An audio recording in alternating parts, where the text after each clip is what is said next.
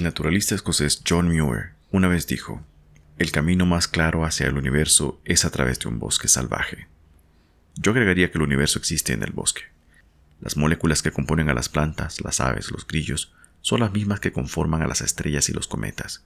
Por eso, para ciertas personas, ir al bosque es como viajar al espacio, maravillarse con infinitas formas y regresar con las baterías recargadas, listos para una nueva expedición. Si vos respetas a la naturaleza y entras con respeto, la naturaleza te va a permitir entrar. A veces me fastidia cuando dice la gente, conquisté la cima de la montaña. No, no conquistaste la cima de la montaña. La montaña te permitió llegar a la cima.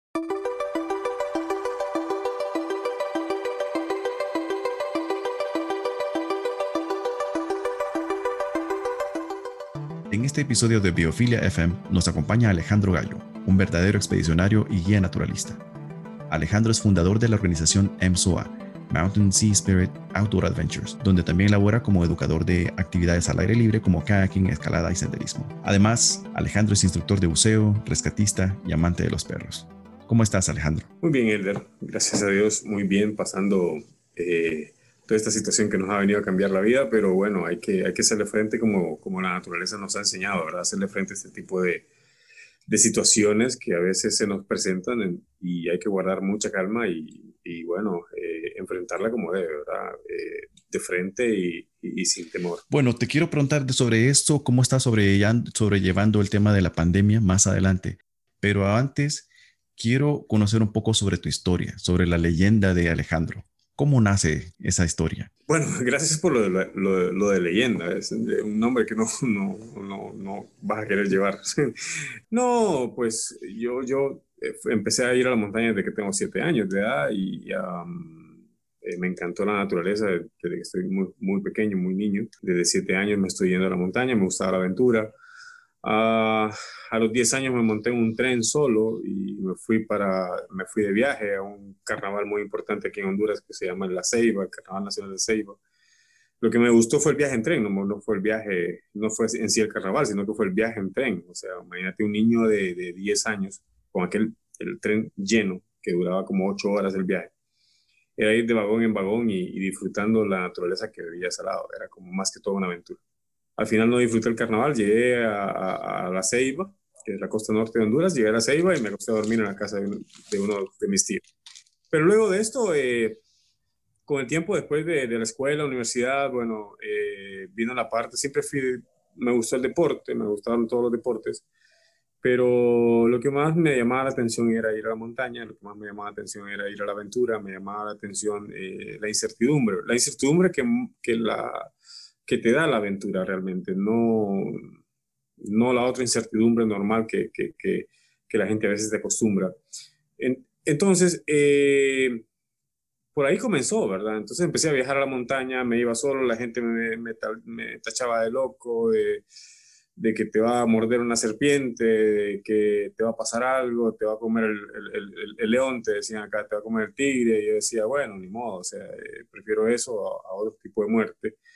Eh, y no, comencé con esto de, de, de, de la actividad al aire libre. Eh, luego entré a una organización, ¿verdad?, que, que estaba haciendo campamentos. Eh, bueno, estuve en los Scouts de Honduras y después entré a una organización. Hubieron cosas en los Scouts que no me gustaron. pienso que llegó mi tope y creo, creo que llegué a un punto que ya no crecía, entonces ya busqué otro tipo de, aventura. Entré a una organización y por medio de esta organización entré a, a disfrutar la montaña y a poder educar. Descubrí eh, mi... Yo pienso que descubrí mi talento, era de, Mi talento es de disfrutar la aventura, pero también enseñar, eh, ser como un maestro dentro de la montaña, ser como enseñar a las personas, no solo jóvenes, sino que también adultos, viejos, enseñar a, cada una de las personas a través de las actividades de aventura y, y, en la montaña. Después, eh, eh, por medio del profesor Gustavo Cruz, que, eh, es uno, de los biólogos reconocidos de Honduras, me llevó a la Mosquitia a monitorear jaguares. Estuve tres meses en la Mosquitia monitoreando jaguares. La Mosquitia es como la Amazonía hondureña, básicamente, ¿verdad? Y después del monitoreo de jaguares, tres meses después, regresé a pues a la, a la, ciudad y venía enfermo. Entonces venía enfermo y, y, lo que tenía es que eh, tenía leishmaniasis, que en otras partes del mundo se llama lepra de montaña. Y después de la leishmaniasis, pues estuve 14 meses enfermo porque no sabía qué es lo que tenía. Puede ser letal, ¿no? La leishmaniasis. Sí, sí, puede ser letal y de, bueno, a mí me dio en la pierna, a otra gente le da en la víscera, a otra gente le da en el tabique nasal. Eh, la cosa es que encontré, la, encontré a alguien que me curara sobre leishmaniasis, encontré un médico que sí entendía este tipo de cosas y, y por medio de la leishmaniasis, pues, eh, me fui a pasar mi recuperación a, a Utila, Isla de la Bahía. Y es cuando, bueno, esta es una historia lindísima. Eh, en Utila, pues, aprendí a bucear. Yo no sé si no me vas a creer lo que te voy a decir, pero yo nunca he pagado por un museo, o sea, yo nunca, nunca he pagado por un museo, la verdad, no, nunca he pagado por un curso de buceo. Eh, eh, realmente yo soy muy agradecido con la vida, soy muy agradecido con las cosas y todo tiene algo, la vida me ha, dado esa, esa oportunidad y en ese momento fue cuando, cuando empecé a bucear, ¿verdad? Yo siempre le digo a la gente, ¿y cómo llegaste al mar? Bueno, primero en la montaña, en la montaña me tiró a un río y al río me llegué al mar, como normalmente. Desembocaste en el mar entonces. En el, en el mar y, y, entonces empecé la aventura en el buceo y empecé a estudiar sobre, sobre buceo y me encantó porque era también era igual, es naturaleza. Eh, cuando la gente me pregunta qué preferís, el mar, el río, la montaña, le digo, eh, no, yo los prefiero a todos. O sea, yo respeto a la gente que, le encanta el mar, respeto a la gente que le encanta la montaña, respeto a la gente que le encanta el río, pero yo digo, para mí sería, no sería justo decir cuál me gusta más y cuál me gusta menos, porque los tres me han enseñado mucho, la naturaleza me ha enseñado mucho y me ha formado a ser el tipo de persona que soy. Después de estar en Utila 15 años, 14 años y medio, ¿verdad? Viviendo en Utila, eh, trabajando como, como dive master, como instructor, como, como eh, guía también dentro de, dentro de la isla de Utila también, porque Utila no solo es buceo, sino que también tiene otras cosas. y también trabajando con, bajo mi profesión, ¿verdad? Y, y, y eh, era interesante porque a veces me salía del agua después de guiar un grupo de buzos y decía, ah, tengo el mejor trabajo del mundo, o sea, buceo, me pagan por esto y es gratis, o sea, qué, qué lindo, ¿verdad? Me pagan por esto. Y aún sigo haciendo esto, ¿verdad? Eh, trabajando en lo que más me gusta hacer. Realmente, como te, te digo, encontré mi pasión, encontré mi talento, encontré mi propósito de vida, ¿verdad? Que era ayudar a las otras personas a través de la naturaleza. Entonces, eh, así, así, pienso que así nace Alejandro, eh, el aventurero, Alejandro, la parte. Eh, y podría contarte muchas cosas más, pero no Bueno, hay mucha gente que, que teme al mar y dice que prefiere estarse en la playa o en la montaña porque le guarda mucho respeto al mar. Y yo creo que no están, que, que están en lo cierto. El mar merece respeto.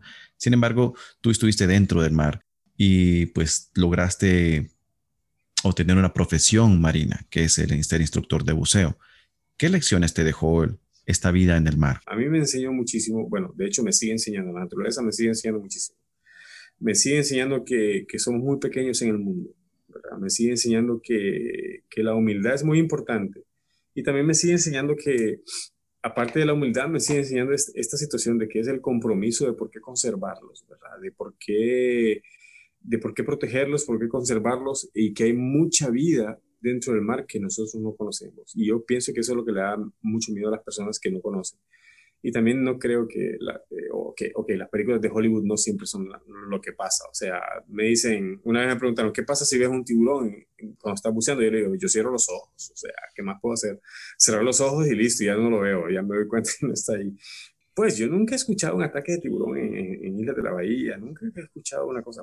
Bueno, yo conozco de una persona que sufrió un ataque de tiburón, el, el viejo Gunther, el austríaco que vive en Utila de hace como cuarenta y tantos años. Él tiene una, una cicatriz en la pierna y la historia, le digo, ¿pero qué pasó? Y me dice, es que me, lo intenté subir como caballo, dice, no le gustó. claro, enfermera, el tiburón viejo tiburón enfermera. Entonces, pero es un ataque, pues que, vaya, se lo merecía, digámoslo así, pero los ataques de tiburón son muy escasos. Claro, claro, claro. O sea, no, no, no. La verdad es que eh, yo digo, está, a mí me encanta que la gente respete el mar. Me encanta que la gente le tenga miedo al mar, pero a veces eh, el miedo es una es parte de la vida, pero hay que enfrentar los miedos y nunca vas a conocer lo que hay debajo del mar, nunca vas a disfrutar lo que hay debajo del mar realmente.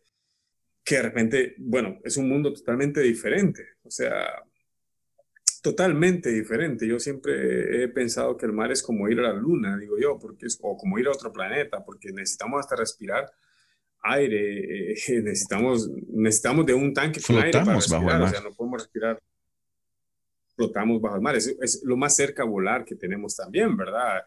No sé si, bueno, vos buceas también y ves que a veces estás como flotando, estás como volando entre montañas debajo del mar. Es un espectáculo. Bueno, mi primer buceo, de hecho, fue, fue un poco difícil y yo sufrí un ataque de pánico. Eso fue hace casi 20 años ya. Porque comenzamos eh, buceando sobre el coral y de repente me, cuando cruzamos una de esas montañas que está mencionando y miré hacia abajo y ya no vi el fondo, solo miré el azul. Y me sentí como una pelotita flotando en medio de ese gran océano.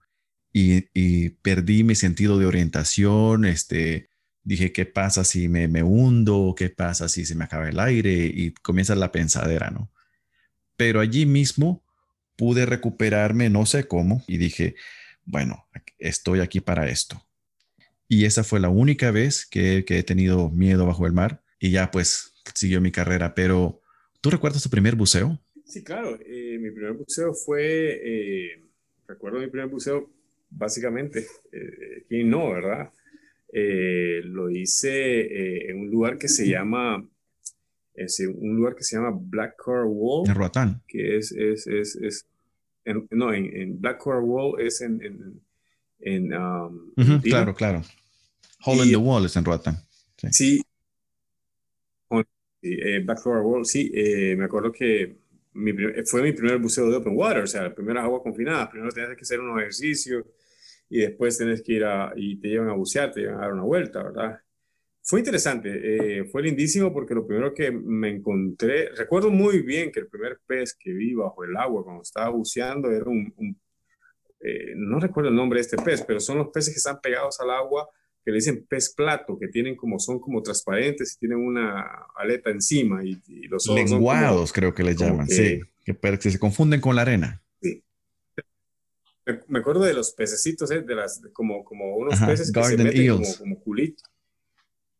Que entran, sí, correcto. Entonces era como muy lindo, ¿verdad? Eh, lo interesante fue cuando me llevan a bucear y estás con aquel montón de instrumentos y no sabes qué hacer y digo yo, bueno, ¿qué toco? ¿Qué no toco? O sea, es como, fue como una locura, pero fue interesante, o sea, no, no, no bajamos, bueno, ahora que lo pienso, eh, no fue tan traumático, o sea, la verdad fue divertido, eh, no voy a decir, sí me dio un poco de miedo, eh, no, no, no soy mentiroso, sí me dio un poquito de miedo, pero igual, el miedo se enfrenta a veces, si yo hubiera tenido miedo sin embargo, cuando terminé mi Open Water, iba a mi fonda, iba a un buceo de diversión. Después de Open Water, acuérdate que te dan como dos buceos para que te para divertirte, ¿verdad? Íbamos a Banda Norte, entonces recuerdo muy bien que, que, en ese momento la Dive Master me dice, bueno, mañana vamos de buceo y a mí me da miedo, todavía no estaba muy seguro de lo que yo podía hacer. Y yo dije, no, no, yo no voy a ir.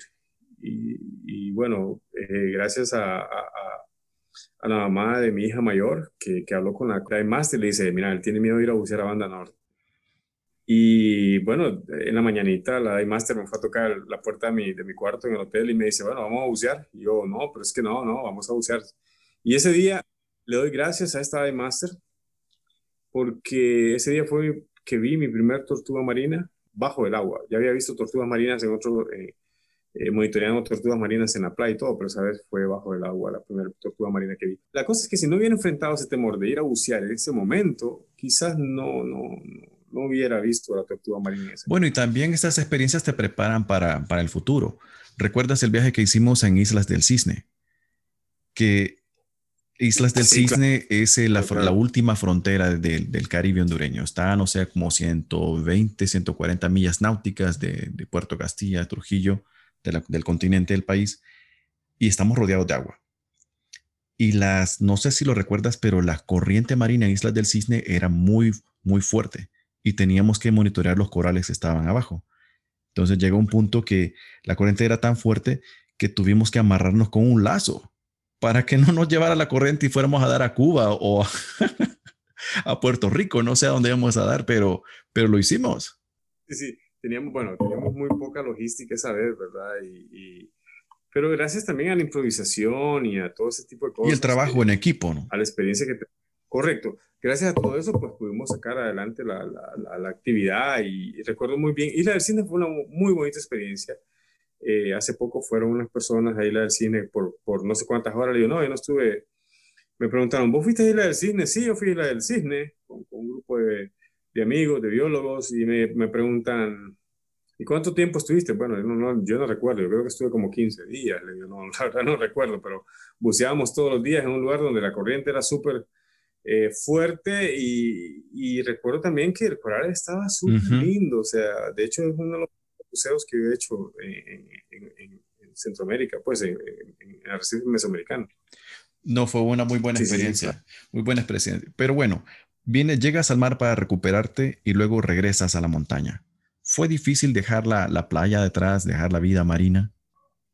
Bueno, nunca la dejé, pero nunca la dejé, eso es muy importante eh, nunca dejé mi vida en el mar, o sea, cada año estoy regresando a, Utila, bueno, este año ha sido un poco más difícil, pero a Utila voy a bucear cada tres veces al año. Eh, ahora mi hija Andrea, que tiene, va a cumplir 17 años, Andrea, bueno, vos conoces a Andrea y Andy, Andy ya es rescue diver, entonces ya es como, ya es como, nos vamos a bucear juntos y y ahora con mucha más razón tenemos como la, la...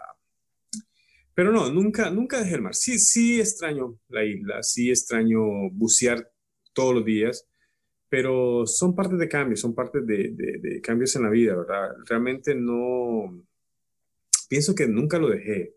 O sea, simplemente eh, me vine a, a, a, la otra parte, a la otra casa, que es la montaña, a la otra casa, que es el río. Entonces es como, como que tengo tres casas, de montaña, río, mar.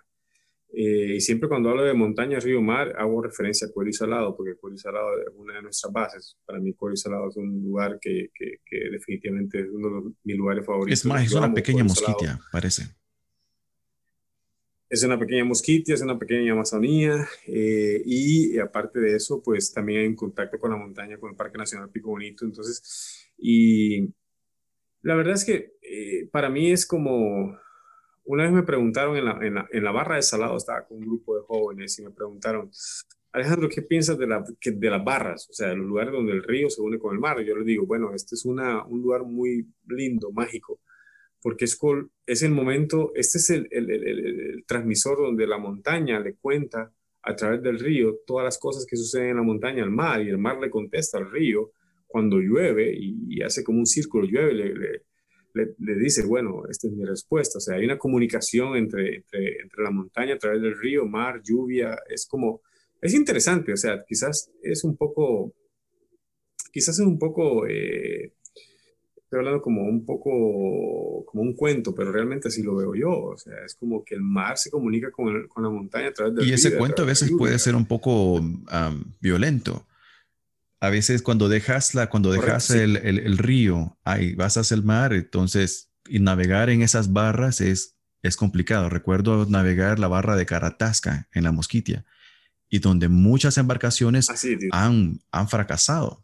Duro, es duro. Hay que, saber, hay que saber entrar a la barra, hay que saber entrar a la barra, y, eh, hay que saber, bueno, hay que conocer la barra, hay que yo siempre cuando, bueno, conozco Caratasca, eh, conozco, bueno, conozco muchos lugares, muchas barras, y siempre he entrado, si entro en kayak o si entro en una lancha, eh, siempre pues me asesoro bien primero con los, con los guías locales, con las personas, pescadores locales, que son las personas que manejan mucho mejor cualquier profesional de, de, educación al aire libre. O sea, por ejemplo, yo, por ejemplo, yo soy grabado en Outward Bound, que es una, una escuela internacional en Carolina del Norte. Eh, soy educador al aire libre y conozco todo sobre aventuras, pero eso no me hace a mí ser, ser eh, mejor que una persona local, mejor que una persona que conoce el lugar. Al contrario, eh, yo quiero mencionar a la gente que, que, tanto la naturaleza en sí, para no hablar de, la montaña, el río, mar, la naturaleza me ha enseñado muchísimo, me enseña más la naturaleza a veces. Y por eso me dedico a esto, ¿verdad? Porque yo enseño, yo, me encanta enseñar a la gente a través de la naturaleza, pero el que aprende más, el, que realmente aprende soy yo, ¿verdad? El que realmente está en, un, en, en, escuela, el que está en un momento de aprendizaje soy yo y cada día estoy aprendiendo mucho. ¿Y cómo te reciben los, los jóvenes con que trabajas? Cuando llegas con esas historias del mar, del río, tus aventuras en la montaña, ¿son receptivos a, esa, a, a estas historias, a este tipo de aprendizaje? Cuando le cuento todas estas historias, los jóvenes no, muchas veces no creen, muchas veces creen que, que, uno está inventando una historia y todo porque lo han visto en el cine, lo han visto en una serie de televisión. Entonces le digo, no, esto es cierto, esto pasó. Eh, y son historias reales, o sea, no, no son historias como... No me interesa contarle una mentira a un joven en una fogata o, eh, o en una expedición. Eh, voy a decirte que hablo mucho con los jóvenes ahora, camino en la montaña con ellos, eh, pero los que más me preguntan son los instructores del SOA. Realmente los instructores de SOA que son, que son jóvenes o son muchachos eh, de entre 25, 30 años, eh, bueno, no soy tan viejo todavía, no soy más viejo que vos todavía, estoy más joven, pero entre, entre 25 y 30 años, los muchachos me preguntan muchas cosas y cómo resolver las situaciones a veces y, y a veces pues les tengo que comentar, eh, cuando les cuento la historia, cómo he resuelto muchas cosas y cuento anécdotas, los muchachos dicen, wow, man, no me gustaría que me pasara eso nunca, ¿verdad? Entonces yo le digo, bueno, gracias a Dios, hoy en día, hoy en día yo puedo decir que en la naturaleza nunca me ha pasado nada. Eh, yo siempre he dicho que si respetas la naturaleza, y siempre se lo digo a todos los jóvenes, si vos respetas a la naturaleza y entras con respeto, la naturaleza te va a permitir entrar. A veces me fastidia cuando dice la gente, conquisté la cima de la montaña. No, no conquistaste la cima de la montaña. La montaña te permitió llegar a la cima. Eh, bueno, mucha gente en el Everest dice, conquistamos el Everest. No, no, no conquistaste el Everest. El Everest te permitió llegar a la cima, ¿verdad? Y a veces le digo a la gente, las cimas, sí me encanta llegar a la cima. En la vida me encanta llegar a la cima pero si alguna vez has llegado a la cima de la montaña, te has dado cuenta que son lugares demasiado pequeños, ¿verdad? Y al, ser lugares demasiado pequeños, también son altos y falta de oxígeno. Entonces no puedes estar tanto tiempo ahí, no puedes vivir en la cima. Entonces siempre conquistas una montaña, perfecto, pero hay que ser inquieto en la vida. Hay que ir a otra montaña a verla, qué tal es. O sea, hay que ir a otra cima, hay que buscar otra cima. Y lo más peligroso no es subirla, lo más peligroso es bajarla. ¿Por qué? Porque la gente dice, ya conquisté la cima. Sí, ya conquistaste la cima. O ahora voy a bajarla. Y ahí es donde se apresuran. Y cabal nos, nos pasa, nos está pasando ahorita, ¿verdad? Es una, es una situación también en, la pandemia ahorita, en lo que nos está pasando en el mundo. Eh, pudimos haber evitado un montón de cosas. Y ahorita eh, han habido aperturas inteligentes, disque inteligentes, no, no, no entiendo la parte, esa parte de aperturas inteligentes, a veces no lo entiendo, pero eh, la pandemia había bajado un poco, pero en ese poco que está bajando es lo más peligroso que hay, ¿verdad? Entonces, al ser lo más peligroso que hay, entonces, al ser lo más peligroso, entonces es cuando decís, eh, no, no, no, puedes estar así, o sea, la verdad, no, no tienes que cuidar la bajada. Eh, uno termina una expedición cuando ya estás cuando ya empacaste tu, cuando ya llegaste a tu casa de vuelta, ya tienes todo tu tipo de vuelta. Es interesante que menciones todo esto sobre el respeto a la naturaleza. Yo estoy 100% de acuerdo contigo porque nosotros nacemos de la naturaleza. Nacemos del mar, nacemos de los ríos, nacemos de, de la montaña. Es la que nos brinda el aire fresco, nuestro alimento, nuestra paz mental. Sin embargo, en la actualidad, muchas personas han perdido el respeto a la naturaleza y por eso tenemos el cambio climático, la acidificación oceánica. La pandemia del COVID nació porque se interrumpió el, hábitat donde viven estas especies en Asia y pues el ser humano entró en contacto con un virus que no tenía que por qué contagiarnos a nosotros debido a que este existe en el espacio silvestre. ¿Cómo procesas todo este, esto, esta pérdida del respeto hacia la naturaleza? La naturaleza hace una selección natural. Eh, hace una selección natural y dice, bueno, este se queda, este se va, este se queda, este se va. A veces la gente dice, ah, qué cruel, qué cruel lo que decís. Es bastante cruel. Pero es, eh, pero a veces no vemos lo que estamos haciendo atrás. Y a veces decimos, eh, nos preguntamos, ¿qué hice atrás yo?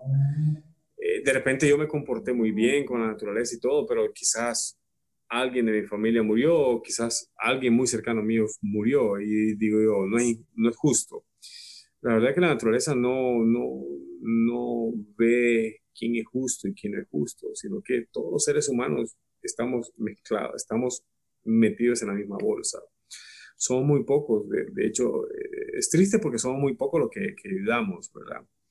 Ahora, yo te voy a decir algo. Eh, eh, todo este efecto de cambio climático, toda esta situación, es, es producida no solo por, por, por, eh, es producida no solo porque nosotros la provocamos, no, no porque la mayor cantidad de los seres humanos en el mundo la provocamos, sino que porque también un grupo pequeño del mundo le interesa que provoquen estas cosas para, para hacer, pues eh, eh, el dinero ha, ha pesado más que, que, que, otras cosas, ¿verdad? Entonces, es interesante porque se hace como que después se vuelve como un negocio, la, la educación ambiental, la, la, la, vida al aire libre, bueno, no la vida al aire libre, pero sí la educación ambiental, la, parte de protección al ambiente, se vuelve como un negocio. Y yo le digo a la gente, no debería, no, por, por lo menos, yo no, en EMSOA tenemos una, una, una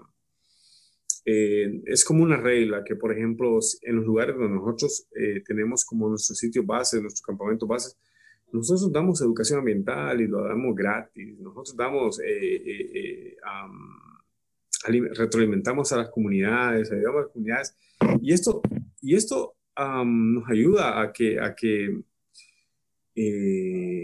la naturaleza ve esa parte y, y pienso que también nosotros no, no no sé si me explico lo que quiero, ah, lo que estoy diciendo, pero al final, al final, todo esto eh, de la pandemia, todo esto de que la naturaleza, hay gente que, que obstruye, todo es por, por algo insignificante que es el, el, valor del dinero. Y al final nos damos cuenta que los nativos norteamericanos decían cuando, no se den cuenta que, que, que, que los dólares no pueden comer, cuando se den cuenta que, que, que, las casas no se pueden comer, que los, que los edificios no se pueden comer, te vas a dar cuenta que, era importante conservar la naturaleza, ¿verdad? Entonces, son situaciones que no aprendemos de nuestros ancestros.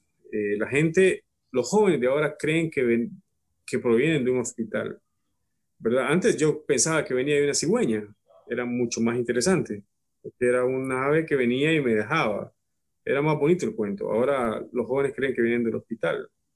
Es como triste, pues, porque creen que vienen de la ciudad. Pero si nos vamos mucho más atrás y nos ponemos mucho más realistas, realmente venimos de la naturaleza. Eh, somos creados en la naturaleza.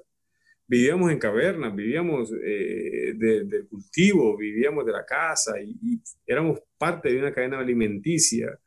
Moríamos porque la muerte es algo muy natural. O sea, realmente la gente le tiene tanto temor a la muerte y le digo, bueno, la muerte es natural, la muerte es algo que, que, que nos va a pasar, es seguro para todos. Y, y es algo interesante porque cuando aprendes a aceptar que la muerte es tu mejor amiga y es, y es tu mejor consejera, eh, te das cuenta del daño que le estás haciendo al ambiente, te das, te das cuenta del daño que le estás haciendo a la vida natural. Ahora, nadie se quiere morir, o sea, todos queremos, todos queremos vivir, todos queremos vivir 100 años si es posible. Yo no quiero vivir 100 años, te lo puedo, te lo puedo asegurar. Eh, al menos que si, si yo pudiera vivir 100 años, así como estoy ahorita, yo perfecto. Eh, pero si yo sé, yo sé que después me van a tener que andar chineando y llevándome al baño y todas esas cosas, no, no quiero, no, no quiero estar así. Eh, pero volviendo otra vez al concepto este, es que la gente no valora realmente que si guardamos un equilibrio como lo hacían nuestros ancestros, eh, que si el valor del dinero no debería pesar más que el valor de la naturaleza, eh, no debería pasar más. De hecho, todos los proyectos naturales deberían de ser completamente gratis, o sea, realmente debería haber más apoyo a la vida natural que a, la, que a, otros, a, otro, tipo de cosas. Eh, recuerdo que el presidente Theodore Roosevelt decía que, bueno, él fue uno de los principales fundadores de los parques nacionales en, los Estados Unidos.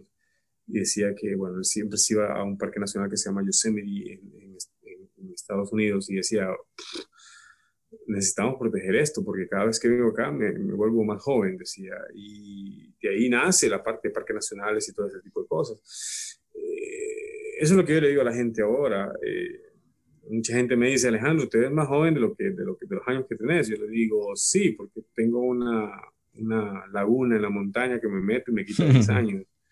Bueno, esto es mentira, esto es un chiste, pero, pero realmente eso, eso, eso, eso es esto. Eh, cuando, cuando vivís en la naturaleza, cuando le enseñas a la gente que es, es muy importante, la gente aprende a, a, valorar ese tipo de cosas. Dice, bueno, quiero, quiero hacer esto, ¿verdad? Quiero conservar la naturaleza. Con nuestra organización hacemos nuestra parte para ayudar a la gente y ayudar al mundo. Y qué bueno que no te quedas con el mensaje, con todo lo que has aprendido, sino que buscas compartirlo a través de MSOA. ¿Cómo fue esa, la fundación de, esa, de, ese, de ese sueño? Bueno, todo es, todo es por, por, por, por, cosas que me pasaron, situaciones que me pasaron durante la universidad. O sea, tenía que ir a la universidad, no voy a decir que la pasaba mal. O sea, mi padre, mi madre y mi padre eran muy responsables y, y querían que yo estudiara.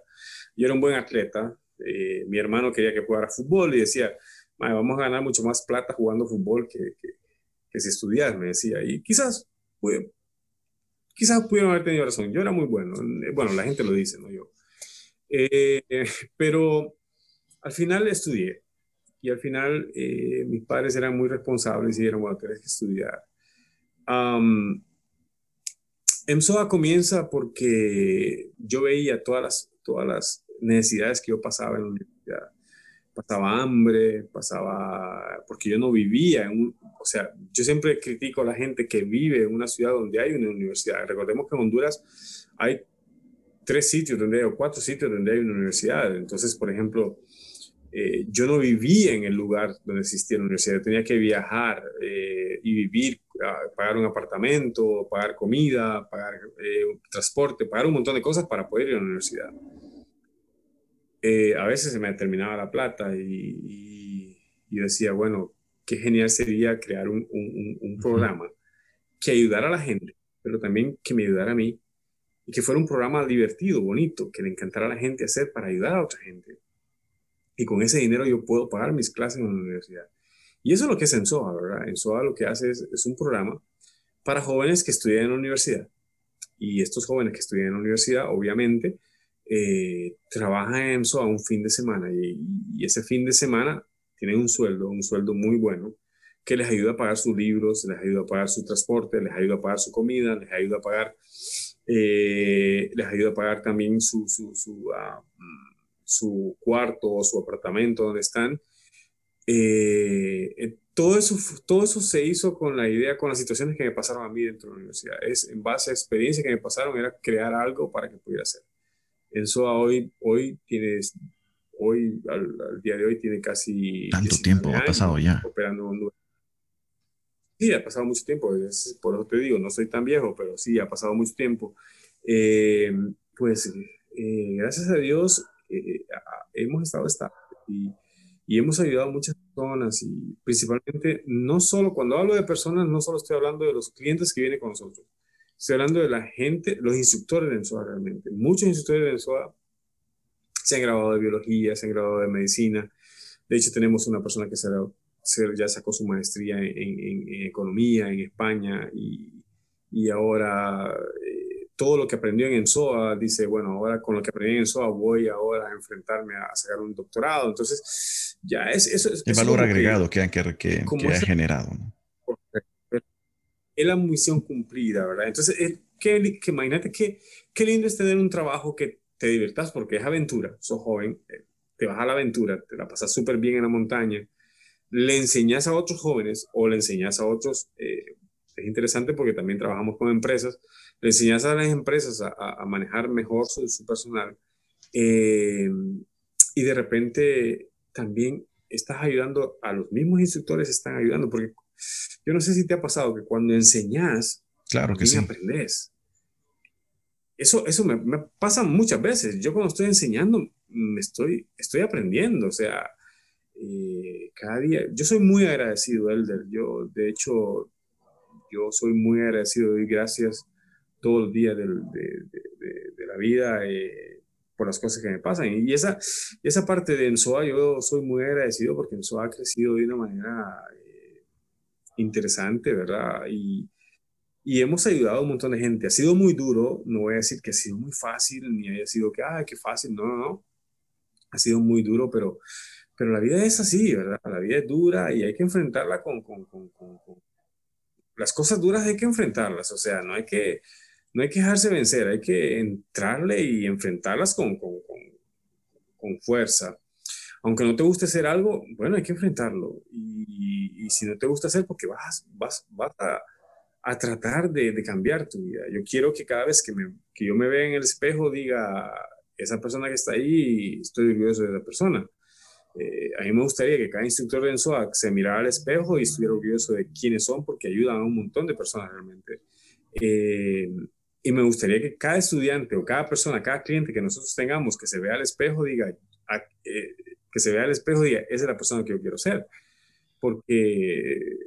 Y especialmente ahorita, ¿no? En este tiempo de pandemia donde hay tanta incertidumbre, que pues se potencian nuestros miedos, potencia nuestras ansiedades, nuestros fantasmas salen a, salen a la luz y se pierde la paz.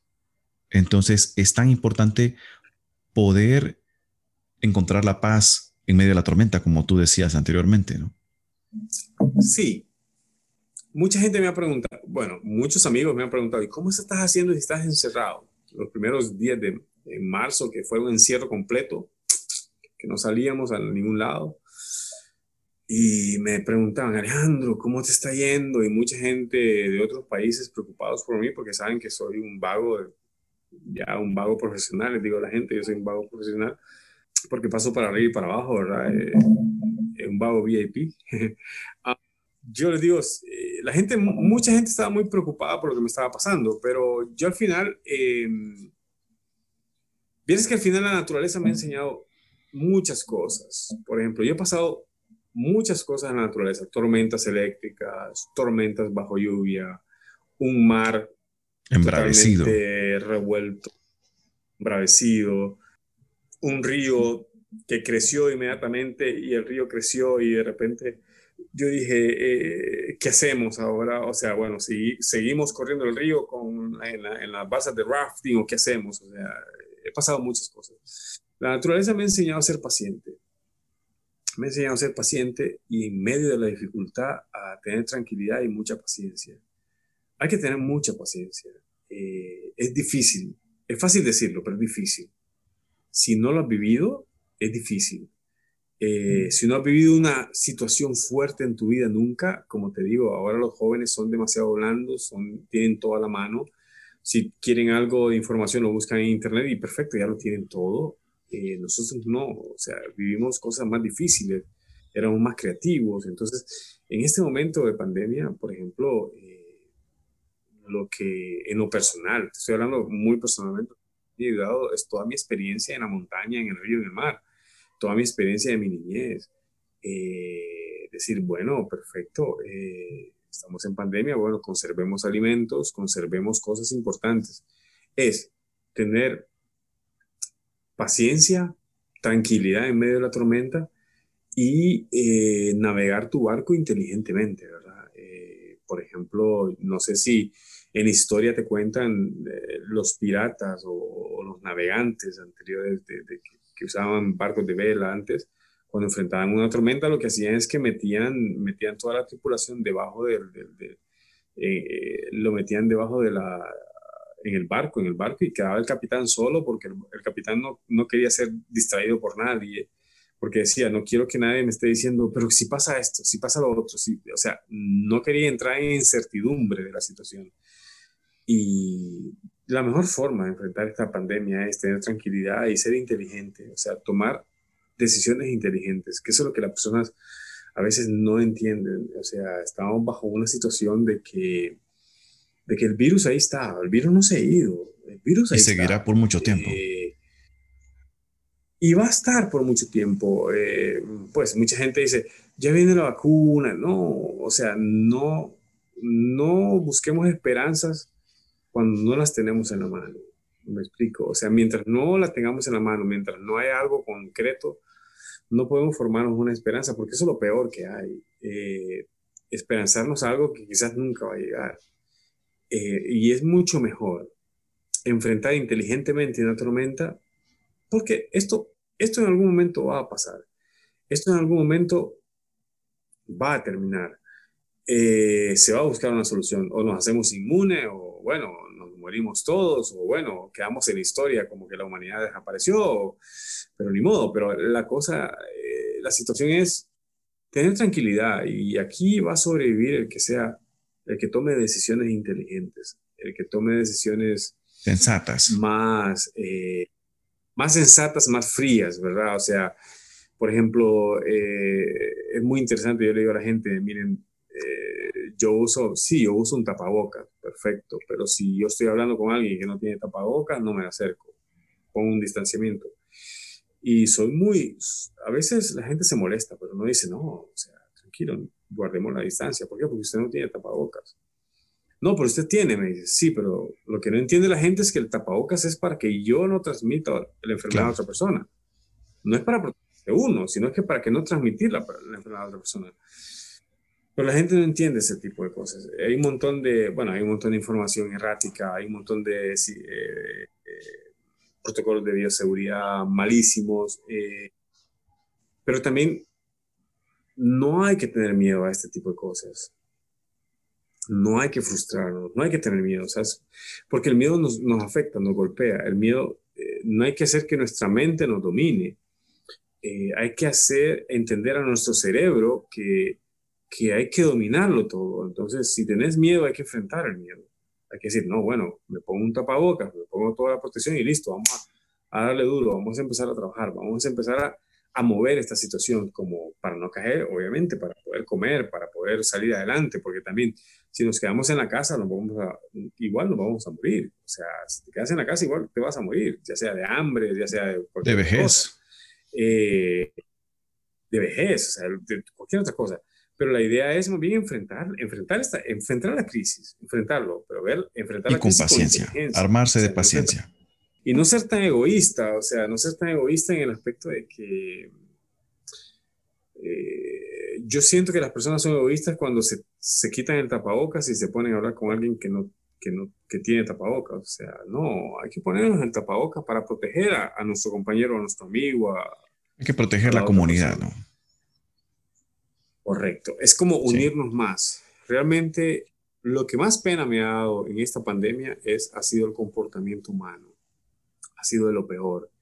El comportamiento humano ha sido de lo peor. El humano no ha podido absorber esto. Se han frascado en un pánico enorme y lo han manipulado a través de este pánico y no ha podido enfrentar este tipo de situaciones. Eh, ¿Por qué? Porque tiene mucha razón. Es fácil es fácil eh, ponerle, darle miedo a la gente, es fácil meterle miedo a la gente. El miedo es una, una herramienta que, que, funciona para, para, dominar. Para, obviamente, para dominar, correcto. Entonces, eh, en esta situación lo que nos dieron fue mucho miedo. Eh, en mi caso muy personal, nunca le he tenido miedo al, al coronavirus. lo respeto, sí, lo respeto, por eso me protejo y todas esas cosas, porque creo que ahí está más ahorita con las aperturas inteligentes, es mucho más peligroso todavía. Ahorita es el momento más peligroso en, nuestro país, Honduras, mucho más peligroso.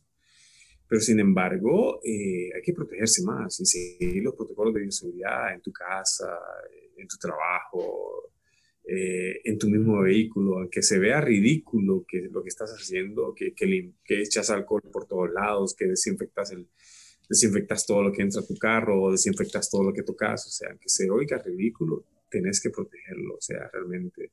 Inclusive a nuestros perros, eh, mencionabas al principio que me gustan los perros, sí, tengo cuatro labradores, eh, una, un labrador de rescate, de búsqueda y rescate, por cierto. Creo que la conozco, sí, una linda, rubia, ¿no? Pelo amarillo. Sí, es rubia y pelo amarillo y, y, y, Dakota, bueno, ya está vieja, ya está viejita, ya casi no le gusta ir a la montaña. Pero también proteger a nuestros animales, ¿verdad? Porque también es como, como porque son parte de eso también, son parte de este mundo. Alejandro, muchísimas gracias por compartir esas, esas palabras tan valiosas. Seguramente más de una persona apreciará tu, tu, tu experiencia, ya que estamos enfrentando un, un, momento muy difícil en la humanidad y también para la naturaleza. Entonces es necesario detenernos, pensar, tomar decisiones lógicas tal como lo, como lo has dicho y mantener la paciencia. Entonces, muchísimas gracias Alejandro. Chao, hasta pronto, Elder. Esto fue todo por hoy. Para más información, búscanos en Instagram como Biofilia FM.